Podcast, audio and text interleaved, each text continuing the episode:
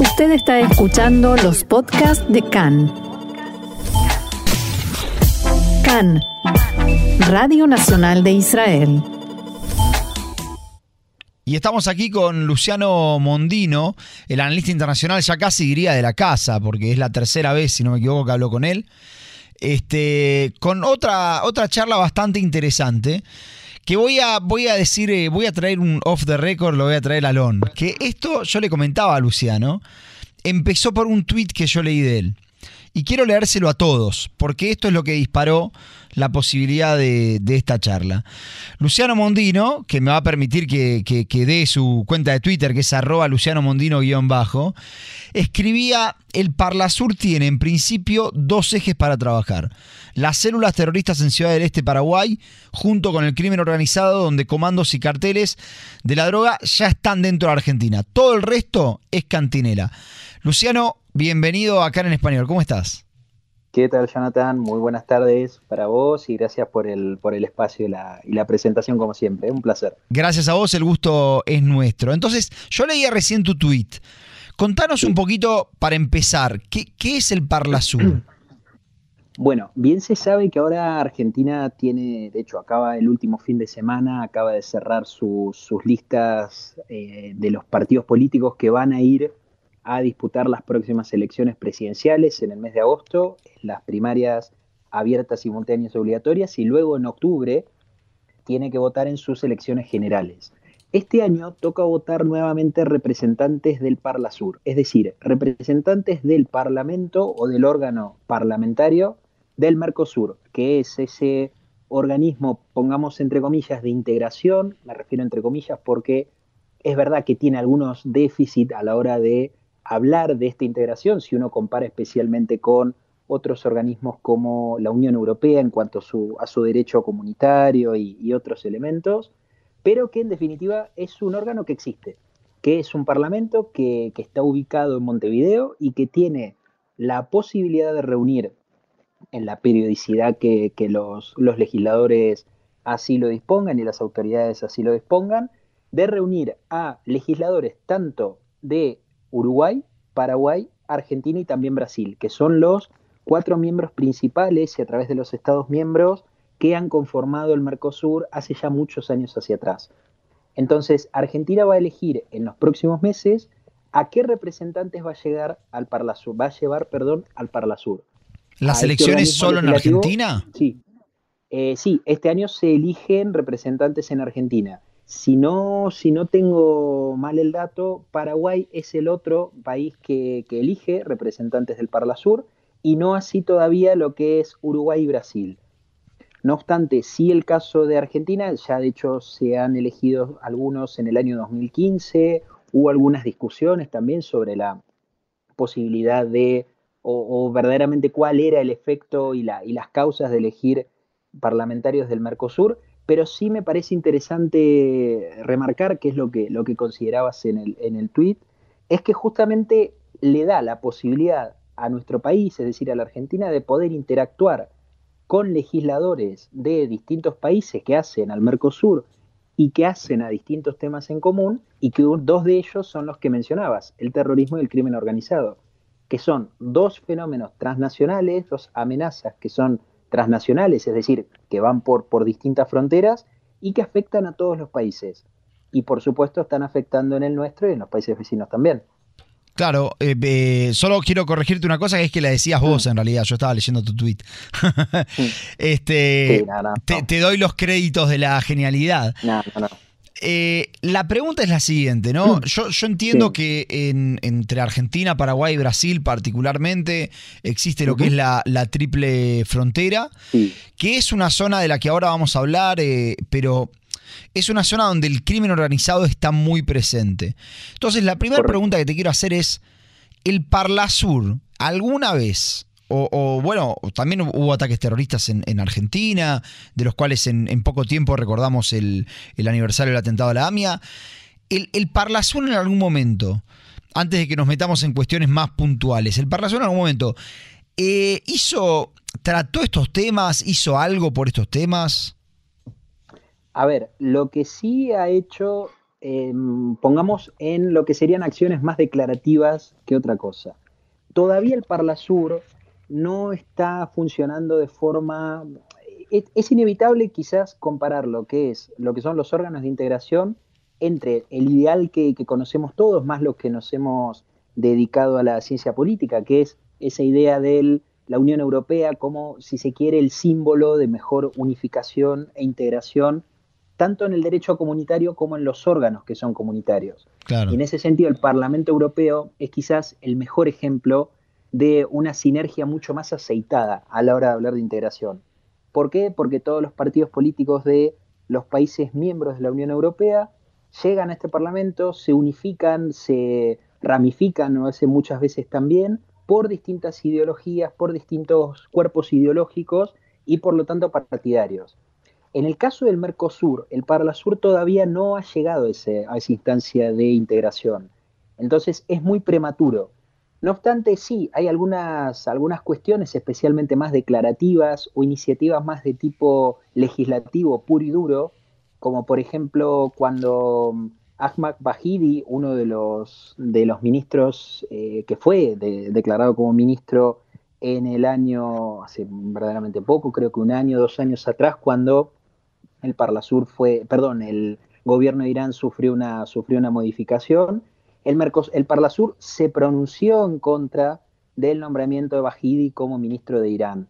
Es decir, hay algunas cuestiones este, en este sentido que vienen funcionando, pero no dejan de ser todavía iniciativas que son plenamente declarativas.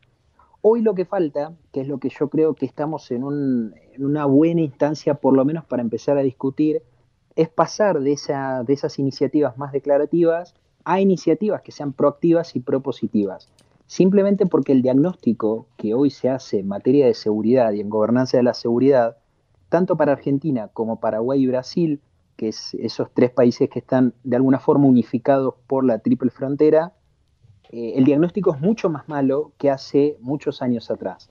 Hoy dabas el caso de la, del atentado a la AMIA, que se cumplen 29 años ahora el 18 de julio. Y ese caso, el caso de la AMIA, que desnudó en el año 1994 ese déficit de la Argentina en materia de inteligencia y de seguridad también desnudó unos 29 que van para casi tres décadas el año siguiente de ineficiencia del Estado argentino a la hora de poder llegar a una justicia que condene y que por lo menos interpele a Irán en abogar por una solución de vía judicial y también el fracaso que ha tenido la Argentina de poder coordinar en materia de contraterrorismo y contra el crimen organizado simplemente con sus países vecinos. Es decir, a veces la falta de coordinación que hay en estos temas es una de las causas más fuertes y que más impronta toman cuando suceden los casos. El último creo que ha sido eh, el, más, el más significativo, ha sido en junio del año pasado, fue un caso muy conocido que todavía ha quedado en dudas. En lo personal creo que no quedan dudas, pero sí es verdad que hay que dar margen a veces a las consideraciones en esa ineficiencia del Estado argentino a la hora de poder sobrellevar las, las causas judiciales, que ha sido el aterrizaje de la aeronave Entrasur Cargo en manos de una tripulación que estaba vinculada a aeronaves ligadas al terrorismo. Es decir, una aeronave que había estado en Ciudad del Este, que es esa ciudad en Paraguay, que es un hub criminal, donde convive tráfico de documentación, tráfico de personas, tráfico de armas, células terroristas, yihadismo, es decir, todo ese hub criminal, una aeronave se posó, estuvo más de 48 horas en Ciudad del Este y llegó a entrar a Buenos Aires a través del aeropuerto más importante. Es decir, el aeropuerto de Ceiza es la puerta grande de la Argentina. Un avión ligado a las fuerzas Quds de Irán y al terrorismo internacional logró aterrizar en Argentina y haber abierto con puertas en Córdoba antes del aterrizaje en Buenos Aires. Es decir, es gravísimo. Lo que pasa es que esto sigue de alguna forma subrayando en lo mismo, que es la ineficiencia de la Argentina a la hora de poder coordinar con sus vecinos una respuesta a las amenazas globales y por supuesto una respuesta a veces hasta de seguridad interior. Es decir, es un país que no puede contener en sus fronteras, habiendo sido ya víctima de dos atentados terroristas hace 30, 31 años. Es, verdaderamente preocupante. Déjame, déjame que te pregunte algo, quiero ir a, lo que es la.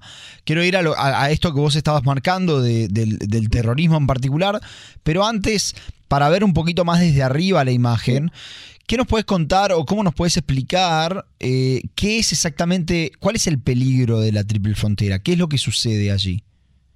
Primero, primer punto, la impunidad. La impunidad que hay porque es una zona que se sabe que es de libre comercio, libre comercio en el sentido que no hay ningún tipo de regulación y aquí no se está haciendo un diagnóstico económico, sino un diagnóstico plenamente en materia de seguridad, en el cual Paraguay, Brasil y Argentina, que son los tres países que están contenidos en este punto geográfico, no tienen coordinación de ningún tipo para enfrentar amenazas que son globales, me refiero al terrorismo islámico y el crimen organizado, que son dos fenómenos que son distintos, tienen objetivos distintos, pero en las zonas como América Latina entran en lo que se podría denominar una zona gris. Es decir, el terrorismo tiene objetivos que son plenamente políticos, mientras que un objetivo de una banda criminal, por ejemplo, el tráfico de armas o el tráfico de narcóticos, habla de objetivos meramente económicos. No habla de una subversión del Estado ni de la psicología de la sociedad. En esta zona gris, como la triple frontera, estos grupos islámicos, especialmente me refiero a Hezbollah, que es una agrupación que se conoce, que hay células que funcionan en Ciudad del Este y en la zona de la triple frontera, y esto siempre digo, no es una apreciación y no es algún informe de inteligencia que pueda estar dando, dando lugar a ciertas teorías que muchas veces se, intentan anular llamándolas conspirativas cuando no lo son, ni mucho menos son xenófobas contra la comunidad libanesa que es muy grande en la zona, sino que estamos hablando de personas físicas que han sido detenidas y que han sido extraditadas por su vinculación con eh, la agrupación Hezbollah. Estamos hablando del clan Barakat, por ejemplo, que fue seguido por Estados Unidos desde el 2004, un caso que fue de Ali Sachamas, que era un contrabandista paraguayo-libanés, que fue detenido en el 2017 por el contrabando a Turquía y a Irán, el caso de Mohammad Hijazi, que fue también detenido en Ciudad del Este, en Paraguay, en el 2021. Es decir, hay personas físicas que están conectadas con este, este tipo de organizaciones y que enfrentan cargos judiciales no de ahora, sino de muchos años atrás, y que justamente evidencian esto, que la zona de la triple frontera en general, pero Ciudad del Este en particular, es una zona en donde, donde no hay ningún tipo de gobernanza de la seguridad y, del, espacio, del espacio terrestre, tanto terrestre como, como marítimo y por supuesto aéreo, y en el que por supuesto los gobiernos no logran tener una agenda en común para enfrentar amenazas que son, insisto, globales y que afectan a los países en general. No hay país que esté libre ni del terrorismo ni del crimen organizado respecto a sus consecuencias y los golpes que estos grupos puedan dar. Ahora, lo que sí es importante es que los países logren tener diagnósticos claros y puedan enfrentar estas amenazas. De lo contrario, la vulnerabilidad es tan grande, es tan mayor, que siempre se va a generar una especie de círculo vicioso en el cual es muy difícil salir y esto se traduce en un deterioro social cada vez mayor, cada vez mayor muertos y cada vez mayor porcentaje de la población que va a estar bajo riesgo.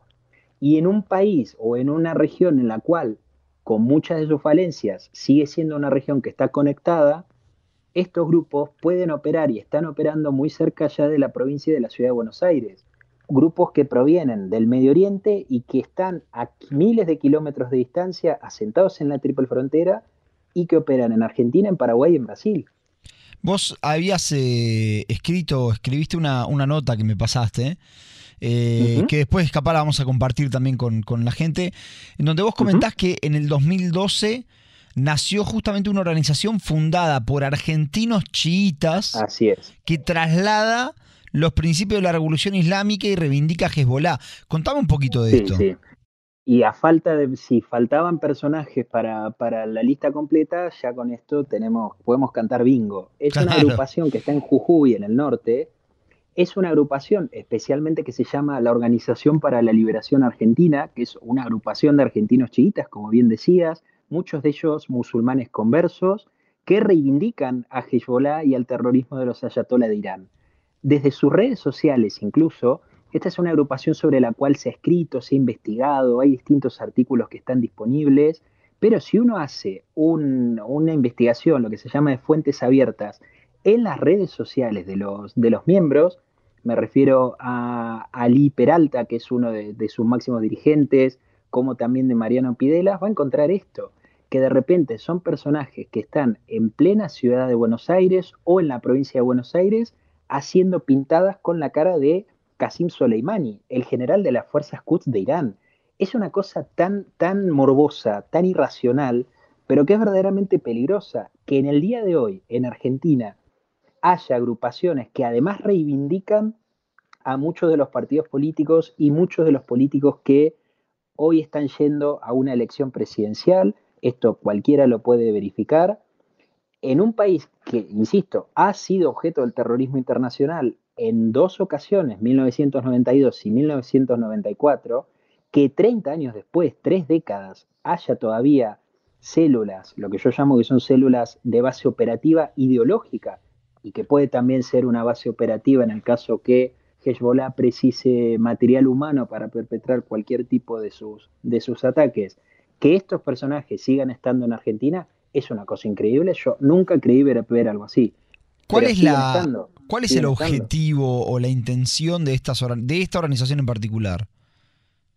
A ver, en principio yo entiendo una base ideológica que sirven para tener justamente un basamiento de este tipo de organizaciones en países por fuera de la región. Es decir, se sabe que Hezbollah es una agrupación libanesa que está ubicada en el sur, nacida hacia la década de los 80, principios o finales, dependiendo qué, es lo que se entienda por el origen, si su creación como organización o su creación más operativa, es decir, cuando se lanzan al ataque contra, contra sus objetivos, y que responden a la República Islámica de Irán. Se conoce que el Medio Oriente siempre en, los momentos en los cuales hay todo un recalibramiento del paradigma político especialmente, es decir, cuando las alianzas empiezan a, modificar y los casilleros se empiezan a mover, Irán es un actor muy reactivo en el cual intenta implicarse e intenta incidir en la realidad política a través de sus proxies, es decir, de sus grupos que actúan bajo su esfera, pero que no los implican necesariamente de forma directa. Hezbollah es un caso, los hutíes en Yemen es otro. Entonces, estos grupos operan por fuera del Medio Oriente, uno de esos casos es la Argentina, en el cual a través de la triple frontera consiguen mucho financiamiento, especialmente ligado al narcotráfico y el tráfico de documentación, y también utilizan de alguna forma una especie de semillero en el cual encuentran a muchas personas por una similitud ideológica, lo cual eh, esto merece un paréntesis, ¿quién puede tener una similitud ideológica con Hezbollah, una agrupación que no solo tiene más de 60.000 misiles apuntando contra Israel y los, y los civiles israelíes, sino que ha destrozado el Líbano en los últimos años y lo ha convertido en un país que está al borde de no solo de la quiebra, sino de un precipicio que después es muy difícil salir y políticamente la caída del Líbano implica mucho. Entonces, hay todo un basamiento ideológico, son figuras, son personajes que sirven de sostén operativo para Hezbollah, sin, sin lugar a dudas, que encuentran hasta el momento una base ideológica y si no se actúa y si la justicia y el Estado no persiguen y no neutralizan a estos grupos, sin dudas que pueden ser en un futuro una base operativa. Me refiero ser mano de obra en el caso que Hezbollah, como ya atacó hace 30 años, hace 29 y 31 años, vuelva a atacar en un futuro, en un país en donde, lo que decíamos al principio, no hay ley y donde el Estado no puede garantizar ni siquiera el resguardo de sus propios ciudadanos. Ahora, Luciano, te consulto algo, ¿no? Eh, vos comentabas que estas organizaciones eh, reivindican eh, la, actividad de Hezbollah y hasta la apoyan. Y ahí es donde hay algo que, creo que hay que entender primero, que es, ¿acaso Hezbollah no es una organización considerada oficialmente una organización terrorista en toda Latinoamérica? Bueno, en realidad no. Y es verdad que aquí hay una, hay una especie de interrogación que se abre, más que nada si intentamos mm, evaluar o considerar algún tipo de armonización en la legislación a la hora de enfrentar el terrorismo transnacional. Por ejemplo, para Brasil no es considerada una organización terrorista, lo que sí es para Argentina y Paraguay, que lo han hecho a partir del año 2019.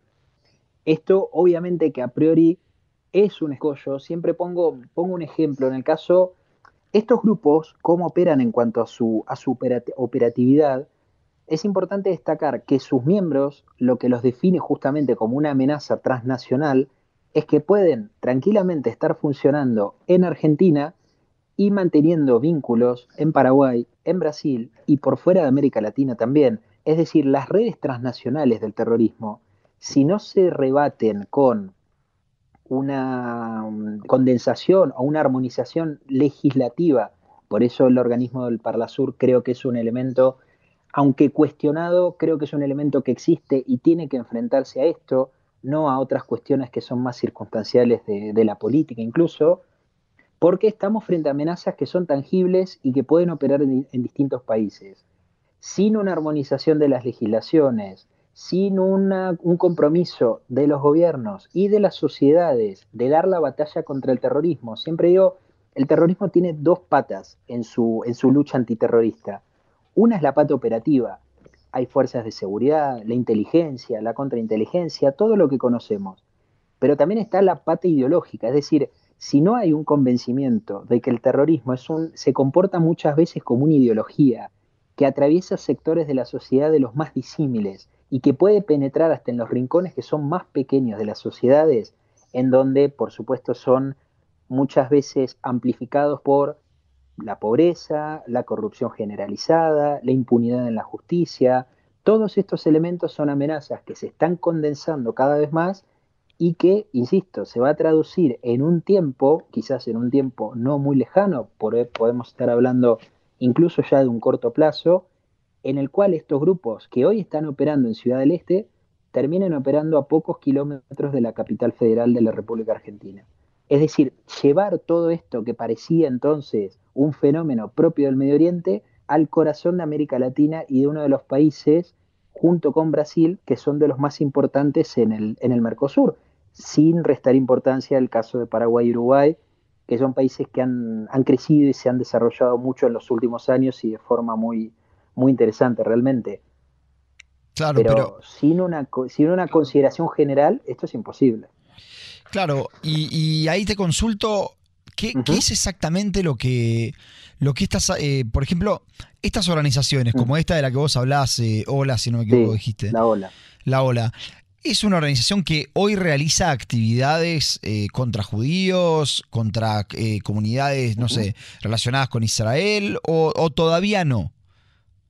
A ver, el hecho de, que uno de sus miembros publique una banalización de la Shoah que es lamentablemente una de las cartas más habituales de leer en personajes de este tipo, o que empiecen ahora una campaña de boicot y de rechazo a lo que es los eventuales acuerdos que Israel está logrando con distintos países de América Latina conforme la gestión y administración de los recursos hídricos, que sean promotores de los prejuicios y las mentiras que conocemos y que son harto usadas por quienes se definen como antisionistas, pero que no son más que antisemitas, quienes llevan la cara de Soleimani, que fue uno de los eh, representantes de ese terrorismo internacional más figurativos y más importantes de los últimos años, por eso su abatimiento en enero del 2020, o que reivindiquen a una agrupación terrorista que terminó con la vida de más de 100 argentinos y ha dejado más de 500 heridos,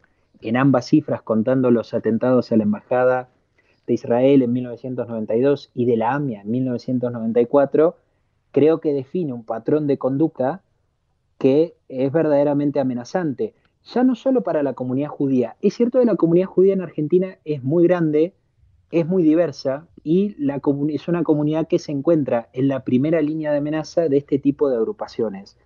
Pero también lo que, lo que siempre recalco el atentado a la Embajada de Israel y el atentado a la AMIA no le ocurrió a la comunidad judía argentina, le, ocurrió al país entero. Son dos causas nacionales en la cual han muerto personas que todavía al día de hoy están esperando no un resarcimiento económico, sino un resarcimiento de justicia y verdad, que es muchas veces el resarcimiento que más hace falta en un país que está tan acostumbrado a la impunidad y tan acostumbrado a la, a la falta de respuestas a la mentira, a la manipulación. Entonces, estos grupos son verdaderamente amenazantes. La justicia y el Estado tienen que necesariamente identificarlos, tienen que necesariamente perseguirlos y tienen que, por supuesto, poner un fin, porque siempre pongo el mismo ejemplo. Imagínate que una persona, una agrupación, se conforme en el centro de Nueva York con la cara de Osama Bin Laden. Claro. Sería una cosa, pero eh, es, es realmente, parece de, otro planeta lo que, estamos, lo que estamos hablando, pero existe. Ahora. Existe. Y, y hay una respuesta que dicen, son grupos marginales. Sean 10, 5, 20 o 100 mil, el efecto es exactamente igual. Es exactamente igual. Claro. Ahora, este grupo vos comentás que este en particular, por lo menos, está, existe o está activo, no sé, vos me dirás si está activo, desde 2012. está, activo. desde el año 2012. Correcto. Y hasta el día de hoy. Creado en el año 2012. Y hasta el día de hoy nadie, nadie se enteró de que. ¿Dónde era? En Jujuy, creo que dijiste. En Jujuy, sí, sí, sí. Tienen, de hecho, en Jujuy están, están allí. Han marchado en la ciudad de Buenos Aires. Entiendo que probablemente puedan tener representación fuera de la provincia de Jujuy. De hecho, hay varios de sus dirigentes que andan por distintas provincias. Tienen un apoyo que han dado, por ejemplo, a, uno de los candidatos que, finalmente fue descartado, que era Daniel Scioli. Desde sus redes han apoyado la candidatura de Scioli dentro del Frente de Todos. Es decir, es un grupo que está activo y que tiene estos ideales que manifiestan por sus redes sociales que son, insisto, altamente preocupantes. Pero que están activos, están activos. Claro, que sí. Y de hecho, cuentan con un concejal. De hecho, tienen un concejal en la capital de Jujuy y eso les permite como organización hacerse con recursos públicos. Es decir, una agrupación que reivindica Hezbollah tiene un concejal en la capital jujeña y eso les permite un acceso a los fondos públicos del Estado. Yo es una cosa que nunca lo vi. Y te pregunto, eh, para cerrar, digamos, por lo menos de mi parte, la última pregunta. Eh, sí, sí. El, ¿Por qué? Que es una pregunta que es simple, me parece, pero no tanto capaz. ¿Por qué Latinoamérica? ¿Por qué Irán busca en Latinoamérica tener esta, esta influencia, estos grupos? Este, ¿Qué es lo que se busca acá? En principalmente creo que hay un, por lo menos en lo que es la visión iraní, un diagnóstico en, el cual los países de América Latina son fácilmente vulnerables, fácilmente penetrables a lo que son las interferencias de Irán. Es decir, lo que logra en países de una estructura mucho más débil del Medio Oriente también lo replica en los países de América Latina. ¿Por cuestiones económicas de corrupción, decís? Puede ser cuestiones económicas, de corrupción, muchas veces falta de liderazgos que se atrevan a pelear contra esto. Cuando hablábamos del Parla Sur, quisiera ver qué miembro del Parla Sur podría llevar esta cuestión de Hezbollah en la triple frontera a presentar en el Parlamento que se ubica en Montevideo. Es decir, Irán percibe esto, ellos huelen y diagnostican muy bien las circunstancias en las cuales entrar. No hay que olvidarse que los atentados, el atentado a la AMIA de 1994, pero también el de la embajada, que es un atentado que se suele olvidar mucho en la opinión pública general, pero es la antesala del atentado a la AMIA, fue gracias a toda una estructura de inteligencia paralela que Irán logra desde 1980 hasta los años en los que ataca. Y no solo en la Argentina, es decir, logra armar un mecanismo de contrainteligencia que repiele la inteligencia de los estados y que forma una, un mecanismo de inteligencia paralela que por supuesto eso lo que hace es ayudarlos a planificar y tener toda una red operativa en el cual podrían accionar todos estos grupos que están, que están dando vueltas por, por aquí, que es uno de los casos, de los tantos casos que hay, es el grupo este de la, de la OLA, la Organización para la Liberación Argentina. Pero Irán percibe esto. Irán percibe la falta de normas, la falta de leyes, la falta de compromiso por parte de los gobiernos para pelear contra esto, y luego también intervienen factores económicos, comerciales, que en definitiva son decisiones de los poderes ejecutivos. Eso no me parece cuestionable. No es que aquí se cuestiona que un gobierno de América Latina llegue a un acuerdo comercial con Irán. No, nadie está cuestionando eso, ni cargando culpas contra la comunidad iraní, ni mucho menos. Simplemente poniendo blanco sobre negro lo que son hoy amenazas que son globales y que requieren que los estados reaccionen. Claro. Em, Luciano, se nos termina el tiempo, pero la verdad es que la vamos a seguir en otro día porque muy interesante. Sí, claro.